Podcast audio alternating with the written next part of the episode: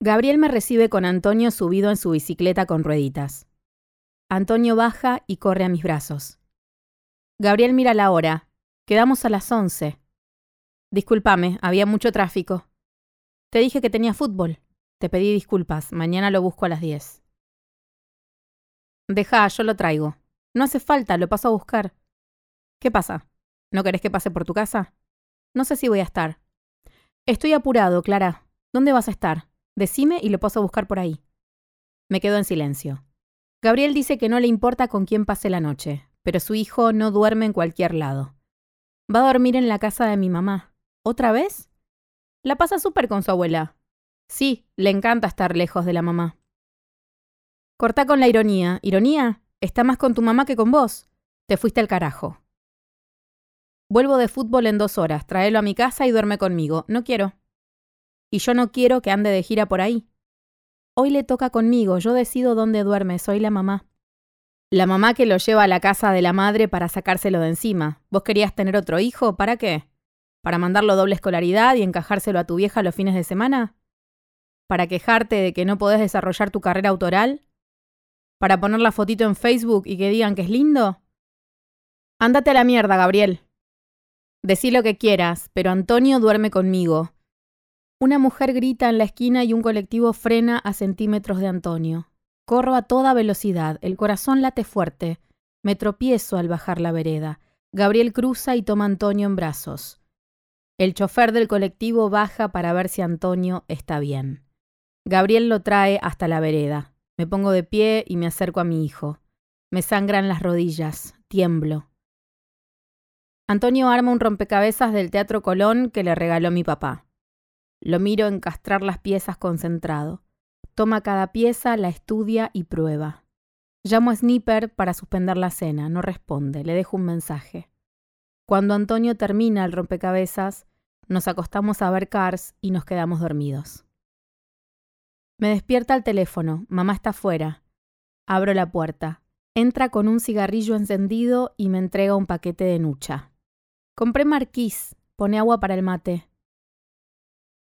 ¿No podés estar un segundo sin fumar? Encima que vengo y me llevo al nene, ¿me agredís?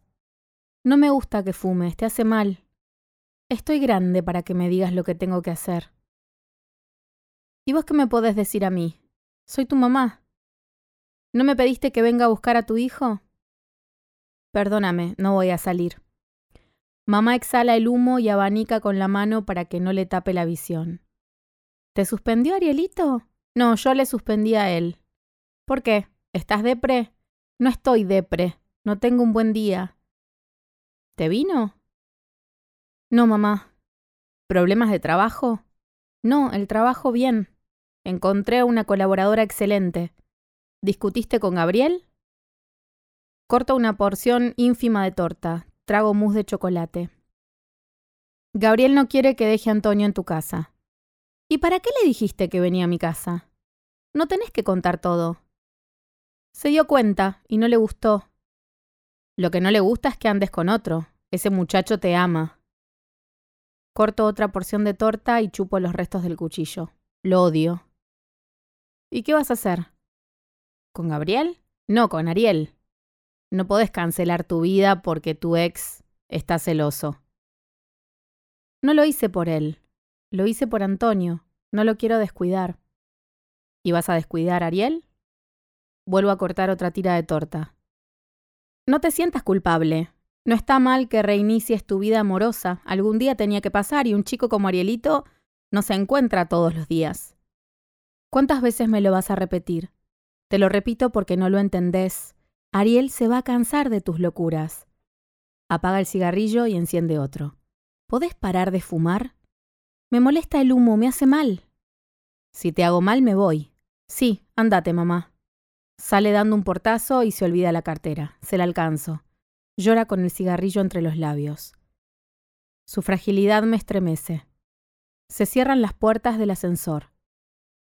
Flota una voluta de humo en mi cara. Regreso a mi casa, Hundo el tenedor en la torta. Suena el celular. Ariel Sniper acaba de aterrizar. Me surgió un inconveniente, no voy a poder ir. Ningún problema, yo estoy fusilado. ¿Qué te parece si desayunamos mañana? 9 de la mañana. Toco el timbre de la casa de Gabriel, no responde. Llamo por teléfono, contestador. Dejo mensaje. Estoy afuera con Antonio. Miro el reloj. En una hora me encuentro con Ariel en San Isidro. Vuelvo a llamar a Gabriel. Atiende con voz de dormido.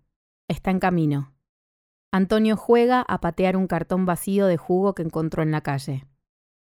Diez minutos después, mando un mensaje a Gabriel. ¿Te falta mucho? Responde, tranquila. Una mujer pasea al perro y habla por celular. El perro caga. La mujer sigue su conversación. Nuevo mensaje a Gabriel. Estoy apurada. Responde pulgar arriba. Fuego en las venas. Antonio patea su pelota improvisada. El cartón cae sobre la caca del perro. Antonio toma el cartón con las manos y vuelve a patearlo. La mierda vuela sobre mis zapatos. El cartón cae en la alcantarilla. Antonio va a buscarlo. ¿Qué haces, Antonio? Deja eso, por Dios. Antonio saca el cartón de la alcantarilla. Quiero jugar. Tomo a Antonio del brazo. Soltalo. Antonio se pone a llorar. Sos mala, te odio. A mí no me gritás. Gabriel frena el auto y baja. ¿Por qué llora? No te metas, por favor. Gabriel le pregunta a Antonio qué pasó. Antonio grita que soy mala, malísima. ¿Qué pasó, Clara? Eso mismo me pregunto yo. Habíamos quedado a las nueve. Dame las llaves del auto. Estás muy nerviosa para manejar. Dame las llaves del auto. Gabriel me pasa las llaves. Maneja despacio y baja un cambio. A mí no me hablas así. Manejo como quiero. Lávate las manos, Antonio, bien lavadas. Subo al auto. Me pongo alcohol en gel. Enciendo el motor y acelero. Freno en la primera esquina. La mujer y el perro andan sin prisa. El perro levanta la pata y mea en el medio de la calle. La mujer habla por celular. Lleva un tatuaje de un perro en el brazo. El Bajo de San Isidro parece el centro de un balneario costero. Tiendas de arte, chicos con tabla de surf, artesanos con ropa de colores, camino a la plaza del casco histórico. Estaciono sobre primera junta, vuelvo a ponerme alcohol en gel y salgo. Ariel está sentado en una mesa bajo el sol, lentes oscuros, bermudas, remera azul y zapatillas de trekking. Lee el suplemento cultural del diario y toma café con leche. No advierte mi presencia hasta que me acerco y proyecto sombra. Ariel gira y me saluda con un beso en la mejilla. Me disculpo por llegar tarde, intento explicarle pero me corta y pregunta qué voy a desayunar. Café con leche con tostadas. Nos quedamos en silencio. Las hojas del diario vuelan, Ariel las atrapa en el aire. Pregunta cómo estoy. Todo bien. No te veo tan bien. No quiero aburrirte. Temas con mi ex. ¿Cómo te fue en el Congreso? Fue muy productivo. En algunas ciudades del norte de Chile se empezó a construir con adobe y piedra.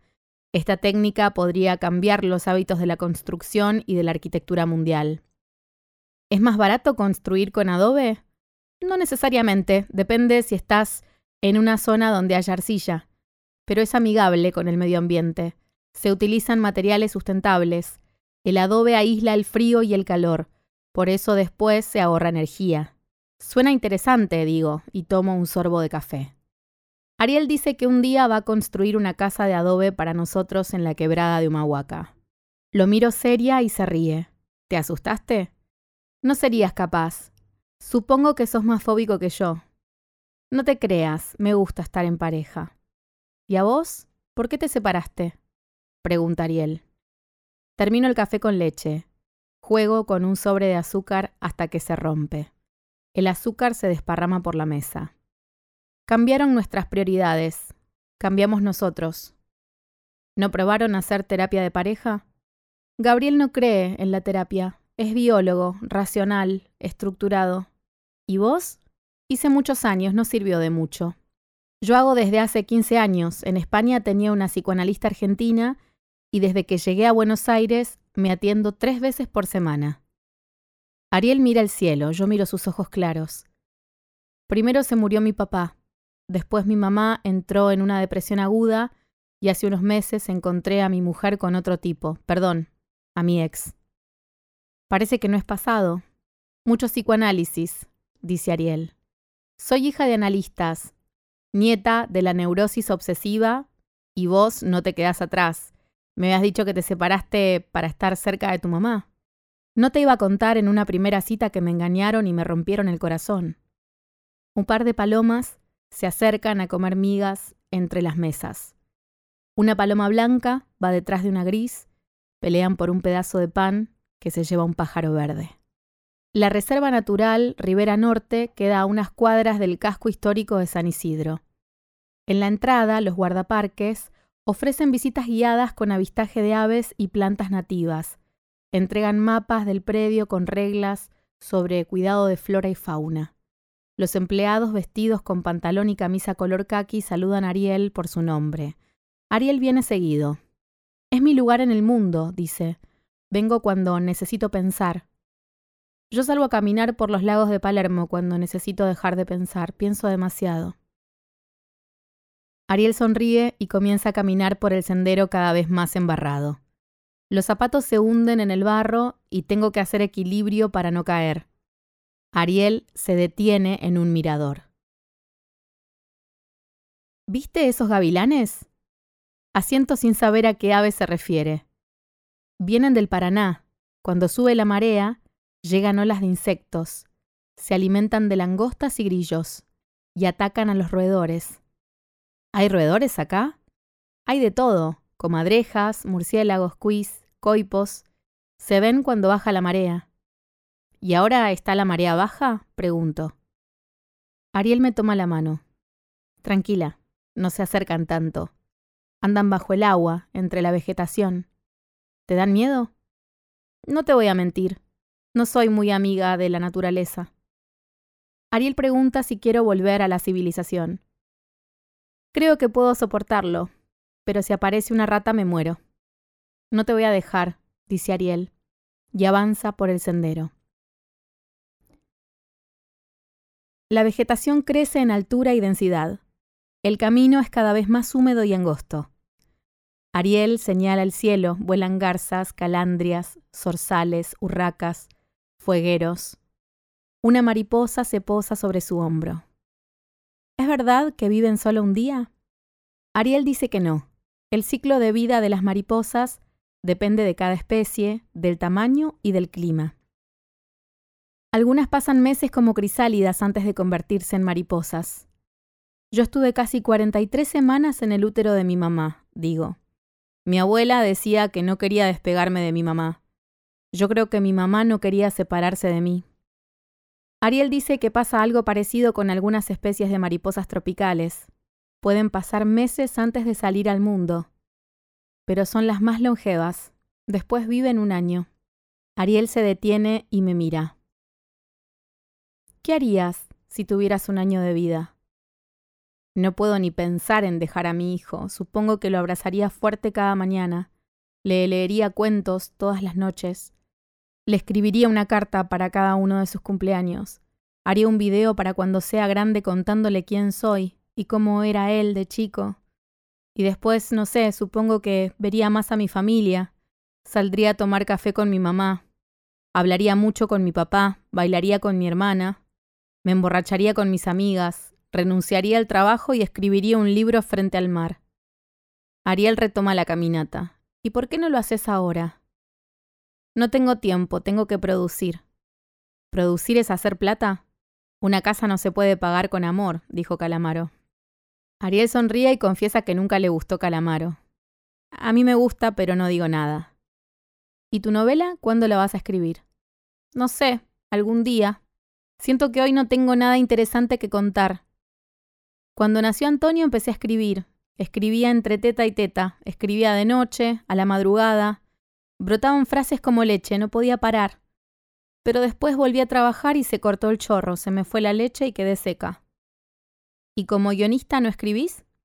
Escribo por encargo, es una forma de prostituirme. Pensás que escribís lo que querés, pero escribís lo que los demás quieren. Ariel baja el ritmo de la caminata. Pensé que Ladies era idea original tuya. Sí, fue mi idea, yo la gesté pero en el momento en que involucré a un productor perdí el dominio de la historia. ¿Y nunca pensaste en producir tus ideas? No nací para hacer negocios, no sé venderme. ¿Y vos qué harías si te quedara un año de vida? Ariel se detiene, se saca el barro de las zapatillas con una rama. Supongo que haría lo mismo que estoy haciendo ahora. Terminaría mi doctorado, viajaría para seguir aprendiendo y compartiendo conocimientos, haría mi casa de adobe y piedra en la quebrada y te invitaría a mirar las estrellas. ¿Muy cursi? Un poco, digo, pero me gusta. Ariel sonríe. Podría cambiar mi destino por una casa cerca del mar para que puedas escribir tu novela. Mis ojos grises se reflejan en sus ojos. Es un buen plan. Seguimos en silencio. Su mano es suave y tibia. Cruzamos un grupo de turistas orientales que sigue a una guía. Los turistas sacan fotos a todo lo que ven. La guía saluda con un gesto y los turistas se abren paso. Avanzamos por el sendero. El cielo se cubre de nubes. Camino entre piedras, piso barro y patino. Ariel me sostiene. La vegetación frondosa cubre la visión. Las aves trinan. Ariel pasa su brazo por mi cintura. Sus labios rozan mis labios. Suena mi celular. No atiendo. Vuelve a sonar. Ariel sonríe. ¿Esto pasa en las novelas? A veces es necesario extender la trama para no precipitar el desenlace. Atendé, dice. Todavía no llegamos al final. Miro el IDE. Gabriel. Llego a la clínica La Trinidad una hora después. Es la misma clínica donde parí. Gabriel está en un box de la guardia de pediatría con Antonio. Le acaban de dar un broncodilatador y están esperando su evolución. ¿Cómo un mismo lugar puede ser la locación de la felicidad absoluta y de la angustia más desesperante? Tuvo un episodio agudo de broncoespasmo, dice Gabriel. Tomo la mano de Antonio y le doy un beso. Gabriel me echa en la cara que no tenía el carnet de la prepaga. No me querían atender, no sabes el quilombo que tuve que hacer para que lo ingresen. ¿Cuántas veces te dije que hicieras otro carnet? Lo hubieses hecho vos. Yo no soy el titular de la cuenta, no tengo OSDE. Ay, perdón. Me olvidé de que alzás bandera por la salud pública gratuita. No te pongas cínica, por favor, no es momento. Entra una médica a controlar las vías respiratorias de Antonio y pide que no discutamos. La principal causa del broncoespasmo es emocional. Tal vez el nene está somatizando. La médica mira la hora. Quiere que Antonio se quede un rato más en observación, lo más tranquilo posible. Cuando la doctora sale, nos quedamos en silencio. Gabriel camina por el box. Va y viene. Acaricio el cabello de Antonio hasta que se queda dormido. Le hago una seña a Gabriel para salir y una vez afuera le pregunto si no quiere hacer terapia de familia. No somos una familia. Somos una familia rota. No quiero que seamos una familia enferma. No tiene sentido hacer terapia. No vamos a resolver en un consultorio lo que no pudimos resolver afuera. ¿Te parece que no tiene sentido que nuestro hijo esté bien? A las 4 de la tarde salimos del garage de la clínica. Gabriel maneja. Yo miro por el espejo a Antonio. En la casa de Gabriel miramos una película de Batman en la cama y nos quedamos dormidos. Unas horas después nos despiertan truenos. Es de noche y llueve. Antonio pide que me quede a cenar. Gabriel pide una pizza. Cenamos en los mismos lugares que teníamos cuando vivíamos juntos. La escena se repite aunque sea otra historia. Antonio se queja de la salsa de la pizza y Gabriel le corta la parte que no le gusta. Como lo que deja Antonio. Gabriel dice que no coma sobras y me sirve otra porción. Siempre comí restos. Cuando Antonio era bebé terminaba las papillas, las galletas mordidas, la fruta pisada. Cuando Camila era chica comía lo que ella dejaba. Camila no comía la comida y yo tragaba descartes. Para no tirar comida, la tiraba dentro mío. Después me sentí mal, dolor de panza y acidez. Tiro las sobras de pizza al tacho de basura. Gabriel dice que deje todo, después él lava. Le hacemos dos puffs a Antonio con broncodilatador y me despido. No quiere que me vaya. Esta noche quiero dormir con los dos. Gabriel le explica que cada uno tiene su casa. Antonio llora. Gabriel insiste en que me vaya y me pasa las llaves del auto. Todo va a estar bien. Salgo al pasillo del PH. Doy unos pasos bajo la lluvia y me freno.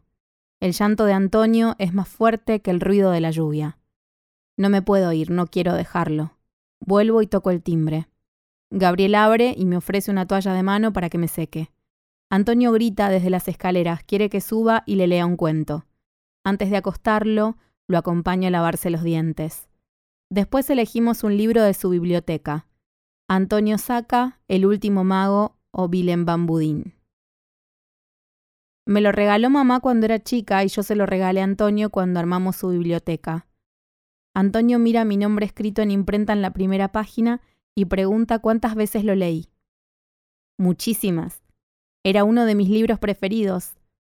Ahora acostate que es tarde. Leo las primeras páginas.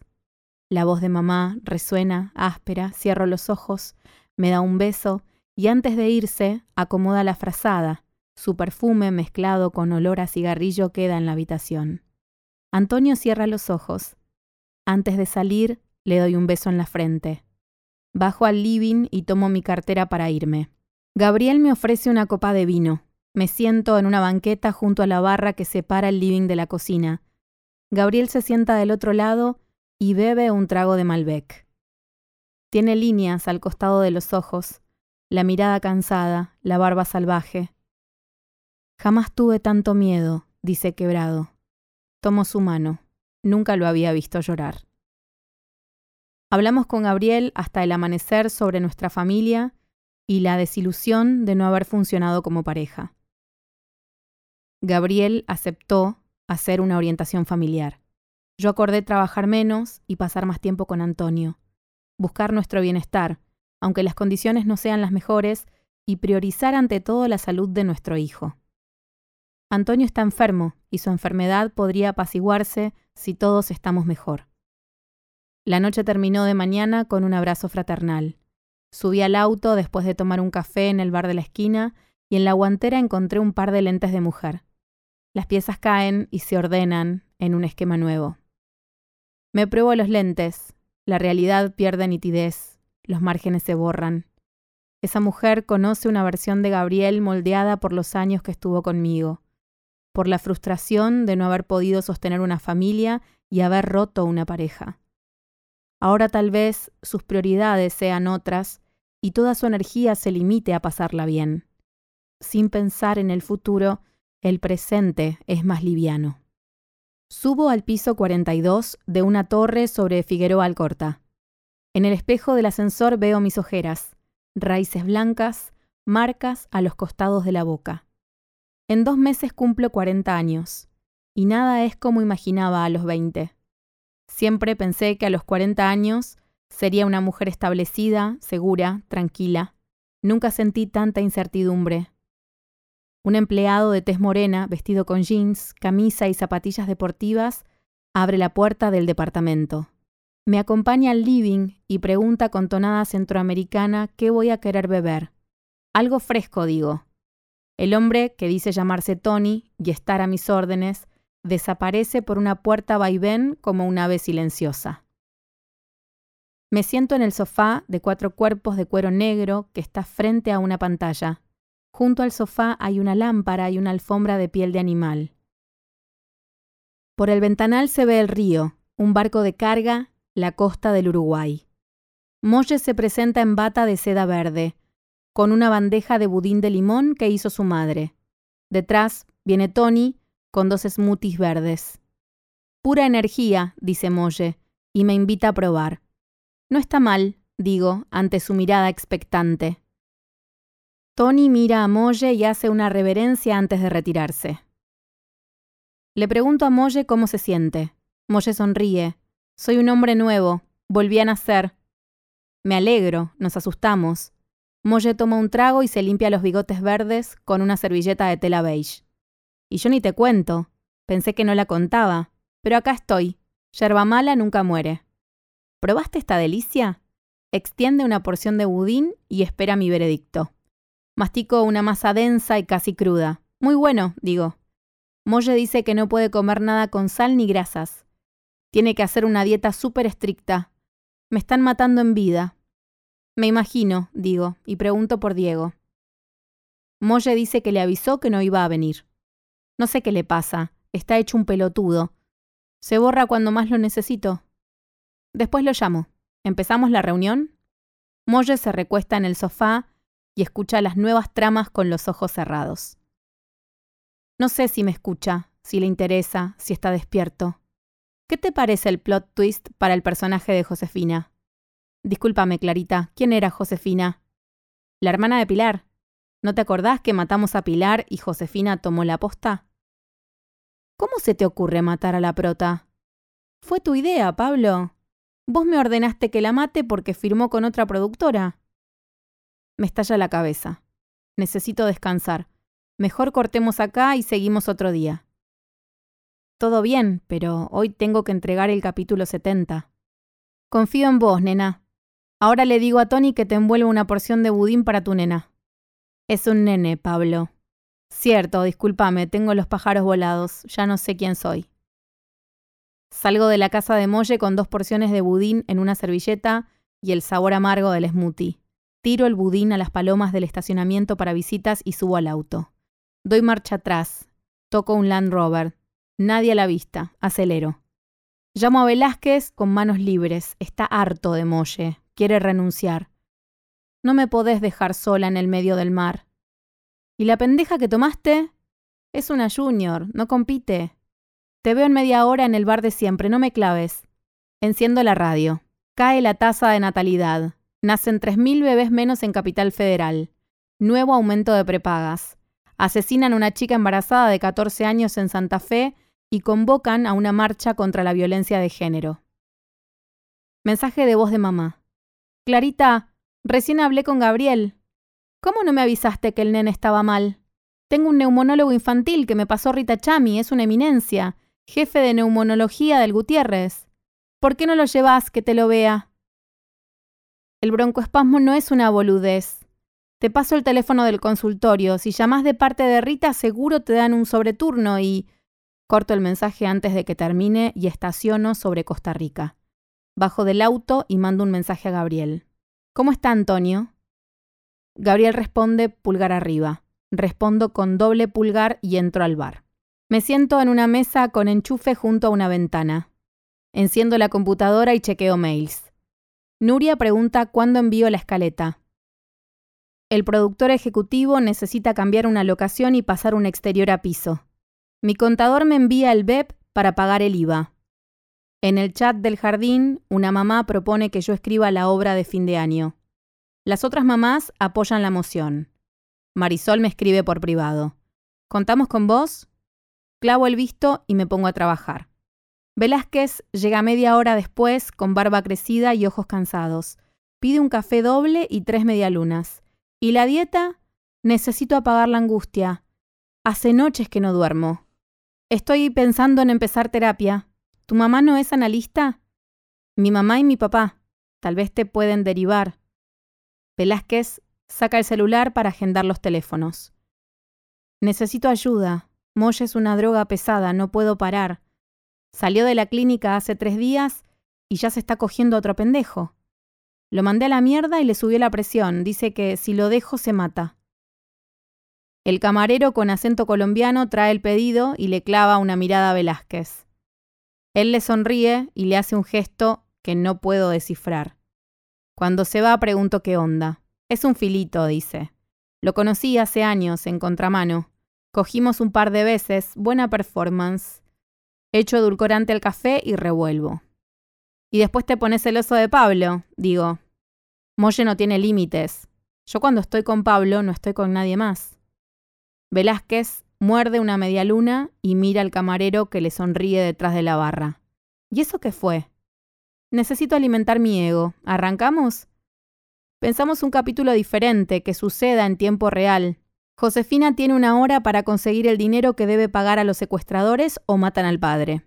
Josefina busca dinero en los escondites de su casa, en la caja fuerte del banco, en la financiera de su familia. Las cuentas están vacías. ¿Su padre sufrió una estafa? Solo hay dinero en la cuenta personal de su madre, pero no llega a la cifra que piden. Un nuevo mensaje alimenta el terror. Adentro del sobre hay un dedo de su padre con la alianza de bodas. Josefina habla con su novio narco y arman una emboscada a contrarreloj. Josefina promete llevar el dinero al sitio acordado con los secuestradores. La banda de su novio aguarda escondida. Josefina deja un bolso deportivo con el dinero y se va. Minutos después, un anciano con sombrero, barba y lentes se lleva el bolso. La banda duda, pero ante la incertidumbre dispara. El anciano muere desangrado. Josefina se da a la fuga con la banda y el dinero de su madre, sin saber que el anciano que mataron era su padre. Desesperado por sus deudas, armó todo el plan para quitarle el dinero a su esposa. Cinco horas después, terminamos la escaleta y le enviamos a los colaboradores para dialogar. Una hora más tarde, Nuria manda una devolución con copia a Molle. Él responde a Nuria con copia a todos, la felicita por sus observaciones con varios signos de exclamación. Después envía un mail personal y pregunta quién es la mente brillante. La quiero en las reuniones de brainstorming. Apago la computadora y pido la cuenta. Velázquez invita a los cafés.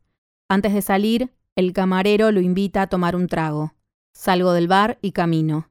Cruzo Avenida Córdoba, Corrientes, Rivadavia, Independencia. Camino hasta el anochecer, hasta los brazos de mi hijo. Llego con Antonio dormido.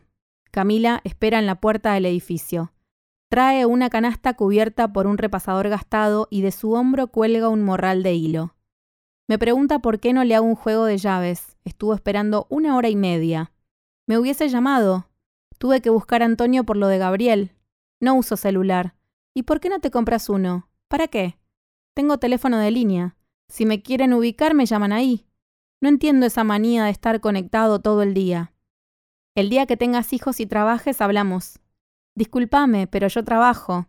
Estoy colaborando en la huerta de un compañero, cultivo y cocino, vendo pan, tortas, budines. ¿Sabes cuánto saqué en la última feria? ¿Me agarras, Antonio? No encuentro la llave. Camila deja la canasta, toma a Antonio en brazos y se despierta. Abro la puerta y entramos. Camila saca un auto rústico hecho de troncos. Antonio lo deja sobre el sofá y enciende el televisor. ¿Tenés harina y huevos? Quiero amasar tallarines con Antonio. Tengo fideos de paquete, hay tirabuzón y moñitos. Quiero una pasta de verdad. Traje tomates y cebolla de verdeo de la huerta. Saca la verdura de la canasta y la apoya sobre la mesada de la cocina como si fueran piezas de museo. Tomates de diferentes tamaños, rojos, verdes, azules. Cebolla de verdeo violeta, blanca y verde. Laurel, perejil, tomillo. Olor a campo. Bien en serio la producción. Sí, estamos cosechando una variedad interesante. Nos quedamos cortos con la tierra. Al lado de nuestra casa hay unos lotes libres. Vamos a copar el terreno. ¿Por qué no le pedís un préstamo a papá y te compras el lote? ¿Para qué? No hay nadie al lado. ¿Y si aparece el dueño? ¿Qué va a decir? Le tiré unas semillas, le trabajé la tierra, no cometí ningún delito. Suena mi celular, mail del productor de piso. Hay que bajar las locaciones de la escaleta que enviamos hoy. Si te quedas una horita con Antonio, aprovecho y me cruzo al bar para mandar unos mails. Camila se cruza de brazos. ¿No lo podés hacer mañana? Me pidieron unas hijuelas, mover escenas de locación. ¿Tanto te cuesta darme una mano? Te doy las dos, pero vas a mil por hora. Te vas a pegar un palo. Es fácil opinar cuando no trabajas, cuando no tenés que pagar un alquiler. La vida no termina recolectando tomates. No, empieza ahí. Gracias a esos tomates no tengo que regalar mi tiempo a nadie. No tenés idea de lo que me cuestan las cosas. Camila se quita el buzo batik. Para mí siempre fuiste un ejemplo a seguir, mi hermana mayor, la que marcaba el camino. Siempre quise parecerme a vos. Pero ahora te veo tan perdida, amargada, infeliz. No sé a dónde querés llegar, digo. No quiero pensar que me equivoqué. Vos eras la primera en revelarte cuando mamá nos mandaba a dormir temprano. La que salía a escondidas a la noche cuando no nos dejaban salir. La que se resistió a seguir la misma carrera que papá y mamá. La que siempre hizo lo que quiso. Me allanaste un camino jodido. Pero hoy no te puedo seguir. Perdiste el hermana. Son las siete de la noche, no viste a tu hijo en todo el día. ¿Es necesario que sigas laburando? ¿No podés cortar y seguir mañana? Tres bollos tapados con repasadores descansan sobre la mesada. Antonio hace formas con un pedazo de masa. Camila aplasta tomates con las manos y se mueve al ritmo de la música. Semillas verdes escapan entre sus dedos. La tierra bajo sus uñas tiñe de negro el líquido rojo. Camila canta y baila con Antonio, imitando a Totola Momposina. Antonio usa un pepino de micrófono, Camila una zanahoria. Los grabo y posteo el video en Facebook. Camila me saca el celular y toma mi mano para bailar. Bebemos vino y cantamos. Es bonita y es bonita la verdolaga. Bonito cómo se riega la verdolaga. Camila hace pasos afro, sube y baja los hombros, mueve la cadera al compás. Su cuerpo flexible gira alrededor del mío. Sus pies descalzos repiquetean sobre el parqué. Me saco las sandalias y me entrego. Siento el cuerpo tenso, las piernas pesadas, la espalda rígida. No bailo desde hace años. Antes bailaba en fiestas, talleres de danza, en mi habitación. Bailaba frente al espejo, en la calle, en mis sueños. Mi cuerpo era flexible y sensual. Después me volví rígida y opaca. Me replegué como una tortuga frente al peligro. No encontré más lugar para el placer.